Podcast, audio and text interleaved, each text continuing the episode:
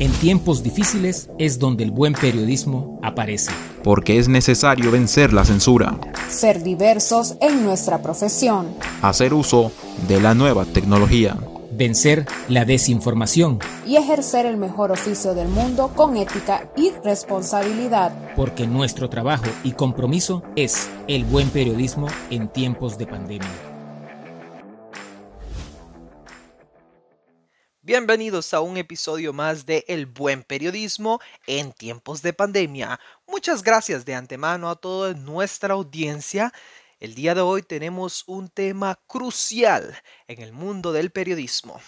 Crisis de confianza en los medios de comunicación, algo que estamos sufriendo y que está arruinando la reputación de todos los periodistas en el mundo y en nuestro país.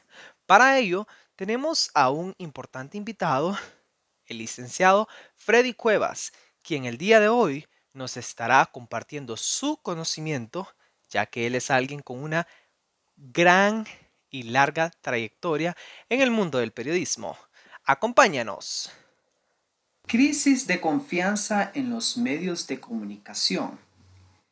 Mi primera pregunta es, licenciado, ¿por qué hemos llegado a este nivel? Al nivel en el que nos encontramos actualmente, donde ya no existe confianza por parte de las audiencias hacia los medios de comunicación tradicionales. Es desconfianza la que prevalece y los mismos medios o los dueños de los medios han tenido que ver con esta situación tan lamentable. Mientras a nivel internacional como Estados Unidos, Francia, Alemania, los medios cada día están obteniendo más importancia. En Honduras y en muchos países de Latinoamérica, esa importancia eh, resta mucha credibilidad a los medios de comunicación de Honduras. ¿Por qué? Porque se olvidaron de algo muy importante, muy esencial en el periodismo. El periodismo está para atender las necesidades informativas y de comunicación de la sociedad. De la, sociedad es el único amo de la noticia. Y aquí los dueños de los medios, por apoyarse, aliarse al gobierno de turno, empezaron a olvidarse de la sociedad en la que viven. Y claro, les ha ido muy bien económicamente, pero han perdido esa credibilidad de parte de los hondureños. Los hondureños ya no creen en los medios tradicionales. Y sorprendente, creen más bien en las redes sociales. Podemos decir que si creen un 20% en los medios tradicionales, en las redes sociales creen en un 80%. Esa es nuestra realidad. Wow, sí, la verdad que es pues lamentable. Y esta sociedad que mencionamos, licenciado, que estaba mencionando usted, ¿hay algún tipo de, de, de demanda que ellos estén, algo que estén pidiendo para recuperar esa credibilidad? o ya no, definitivamente por parte de la sociedad ya no existe ningún, ni siquiera algo que estén pidiendo a estos medios de comunicación para ellos poder recuperar la credibilidad en ellos. La gente, nuestra gente, como le digo, el obrero, el, el profesional de educación media, el profesional universitario, eh, tiene esa desconfianza. ¿Por qué? porque la propia industria periodística hondureña se ha labrado ese destino. Algo que cuando yo trabajé en HRN, Televicentro, Radio América, la prensa y otros medios de comunicación, yo observaba que había un respeto por los periodistas y no digamos por los dueños de los medios. Pero en los últimos 60 años, algunos eh, ambiciosos dueños de medios de comunicación se fueron acercando más y más al gobierno o a los gobiernos de turno. ¿Qué fue lo que pasó? Los eh, llenaron de homenajes, de publicidad, de dinero, de cargos, de posiciones y los atrajeron hacia ellos. Esa es una situación muy propia del político. El político siempre trata de atraer a los dueños de los medios, si no digamos a los periodistas. Pero a los periodistas y a algunos dueños de medios se les olvida que entre más cerca están del poder, más se queman. Y ese es el problema. Por eso se llaman medios de comunicación masiva, de comunicación social. Su único interés es quedar bien con la gente, atender las necesidades, ser los voceros de los que no tienen voz. Es decir, de nuestra sociedad, la sociedad somos todos. Pues yo, usted, todo mundo es miembro de la sociedad. También están los opositores. En Honduras está sucediendo algo increíble. Aquí eh, ser opositor eh, es, eh, lo criminalizan a la persona. ¿Por qué? si somos seres humanos, tenemos libre, libertad de conciencia, libertad de, de culto, libertad de pensamiento, de expresión. Pero en esta situación en que nos han sometido los últimos gobiernos, se han derechizado y tratan de derechizar más a nuestra sociedad. Ok. Y, wow, sí, la verdad que con todo lo que usted me dice es lo que estamos viendo lamentablemente en nuestra sociedad y también si nos ponemos a investigar a nivel internacional, también podríamos darnos cuenta de ello. Pero ahora quisiera tocar un tema con usted, licenciado, sobre la politización de los medios. Porque usted mencionaba que lo que hace que los medios pierdan el control y que lleguen a, a lograr esto, que las audiencias ya no crean en ellos, es cuando tienen poder. Pero, ¿qué podríamos comentar acerca de, de la politización de los medios? ¿Existe en Honduras? Eh, en, cómo, ¿En qué nivel los ha afectado a los medios de comunicación? y podrían los medios de comunicación ser apolíticos, ya en, el caso que ya sean, eh, ya sean politizados o pues que sus, ya no, sus noticias y todo vayan siempre hacia un, eh, dirigido hacia un dicho partido político, podrían ellos decir como no, hasta aquí y volverse a políticos y volverse con la sociedad, como dice usted. El papel fundamental de todo medio de comunicación, del periodismo, y del periodista en sí es no politizarse, no inclinarse a nada ni ante nadie. Nosotros, aunque tengamos un corazoncito en cuanto a religión, a política, no podemos darnos esa satisfacción de gritarlo, de decirlo, yo soy de tal partido, yo soy de tal religión, yo apoyo a fulano y tal, no. Eso en, un periodista es algo inaudito, no se puede. ¿Por qué?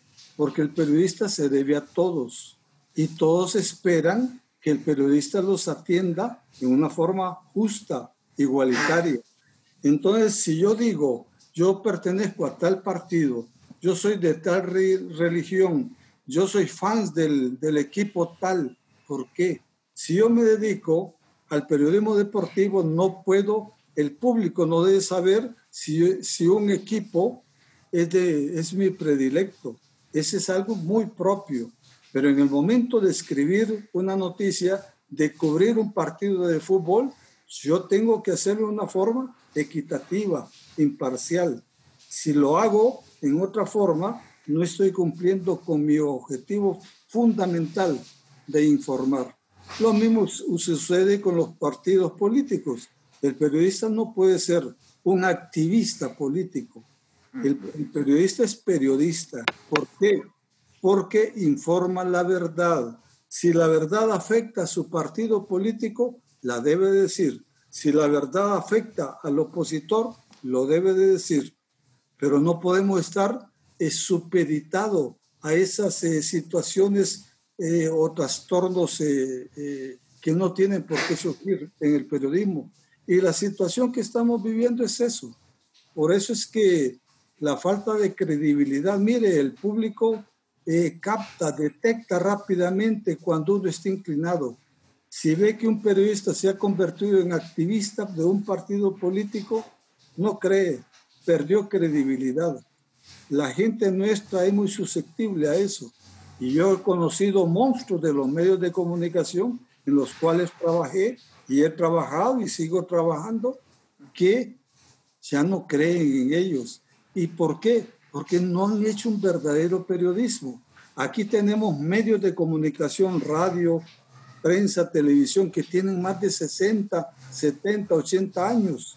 Y mire, todavía no tenemos una producción genuinamente hondureña, no tenemos programas netamente hondureños, no que destaquen nuestros valores, nuestros principios ideológicos, nuestra sensibilidad social, nuestra situación, nuestra realidad. No lo tenemos en Honduras. Aquí todavía estamos trayendo productos enlatados de Colombia, de, de, de Taiwán, de México, de Estados Unidos, en vez de tener ya nuestra propia producción general. Para el caso, mire Colombia, le quitó el primer lugar a las telenovelas mexicanas y también a las venezolanas, que Venezuela se las había quitado a, los mexicanos. Aquí, pero ni una telenovela hondureña melodramática tenemos. No hay producción. No, no tenemos, los dueños de los medios no tienen sentido de lo que es el periodismo y su responsabilidad social. Están fallando no somos originales, a eso se refiere, siempre estamos imitando y siempre nos abrazamos o nos acomodamos a lo de los demás, nunca hemos tratado de, crear e innovar algo, ¿verdad? Entonces sí, la verdad que, y en los medios de comunicación, como usted mencionaba, se mira bastante eso. Están escuchando, están escuchando buen periodismo en tiempos de pandemia, en tiempos de pandemia. Ahora, tengo esta, esta duda, em, licenciado.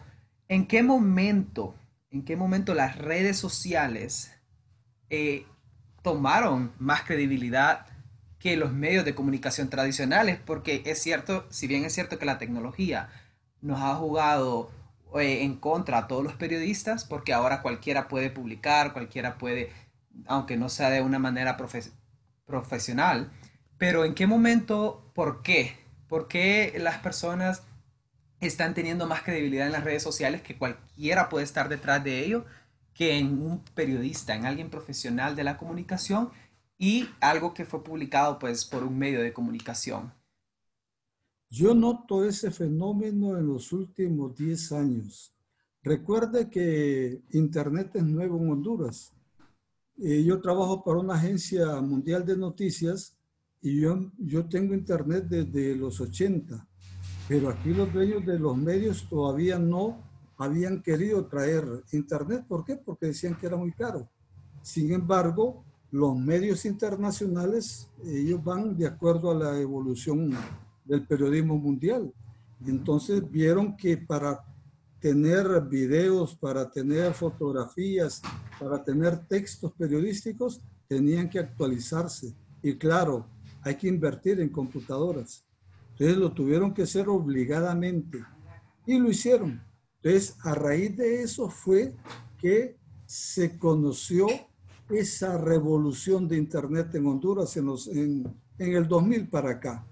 Pero al principio los teléfonos celulares no eran como los de ahora tan avanzados. Ya desde el 2005, 2010 empezaron a traer buenos aparatos celulares y luego las computadoras. Y si usted ve ahora, la educación, los medios de comunicación, todo gira alrededor de Internet. Es el, la historia se está contando de antes y después de Internet. Así como en Honduras se ha contado antes y después del MICH, antes y después de la dictadura de Carillas. Eso es lo, ese es el fenómeno nuestro. Y ahora, a es, ante ese despertar de Internet, surgen las redes sociales en Honduras y ahora todos los medios tienen sus páginas, sus páginas en la web y eso es muy importante. Así es. Sí, porque la tecnología es algo que ya, como usted lo menciona, ya está plasmado y todo gira alrededor de Internet, educación, trabajo, todo. Todo. Con la pandemia COVID-19, eh, Sabemos pues que en, estos momentos de, crisis es donde los ciudadanos necesitan más que nunca una buena orientación eh, y que se esté pues comunicando la verdad para que ellos sepan de qué manera actuar, ¿verdad? Y qué es lo que está pasando. La sociedad necesita saber qué es lo que está pasando en, este, en estos momentos de crisis. Entonces mi pregunta para usted sería la siguiente. En medio de la pandemia COVID-19, los medios tradicionales han retomado el interés e impacto en la sociedad o simplemente no? No, fíjese que yo noto que como se acostumbraron a mentir, a cubrir eh, parcialmente la noticia, es difícil que, que, salgan de ese hueco en que cayeron. Y ante el empuje de las redes sociales, veo que más bien han retrocedido los medios de comunicación de Honduras. En cambio, usted ve en otras naciones están haciendo periodismo de investigación, que aquí lo desconocemos. ¿Qué es periodismo de investigación? Sencillamente es purgar, buscar la basura de los políticos, de los empresarios, del poder. Aquí no estamos haciendo eso, porque han criminalizado a los que piensan diferente. ¿Qué es el periodista? Tanto el periodismo como el periodista son de oposición. Todo periodista tiene que ser opositor a qué? Al poder. Porque el poder, sobre todo en Honduras, hemos visto todo el daño que está haciendo. Mire, Honduras ya hubiéramos salido del subdesarrollo desde hace muchos años. Ya este sistema basado en la corrupción hubiera desaparecido, pero más bien se está acrecentando. ¿Por qué? Porque los dueños de comunicación, los periodistas, establecemos ese balance, esa situación que si somos críticos, si, si analizamos la realidad de un país, vemos lo que le conviene.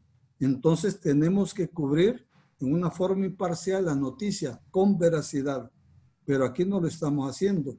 Entonces, tanto mintieron los dueños de los medios tradicionales que ya no se les cree. Entonces, yo no veo que hay un, digamos, un amago de querer enmendar el error. Más bien se han dejado apabullar por las redes sociales. No están haciendo nada.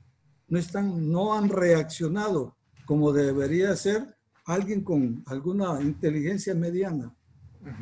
Y en vez de avanzar, pues estamos retrocediendo. Retrocediendo, no solamente estamos estancados, sino que estamos retrocediendo y pues ahora la gente, pues cualquier medio de comunicación lo toma como chiste y ya no hay credibilidad en absoluto.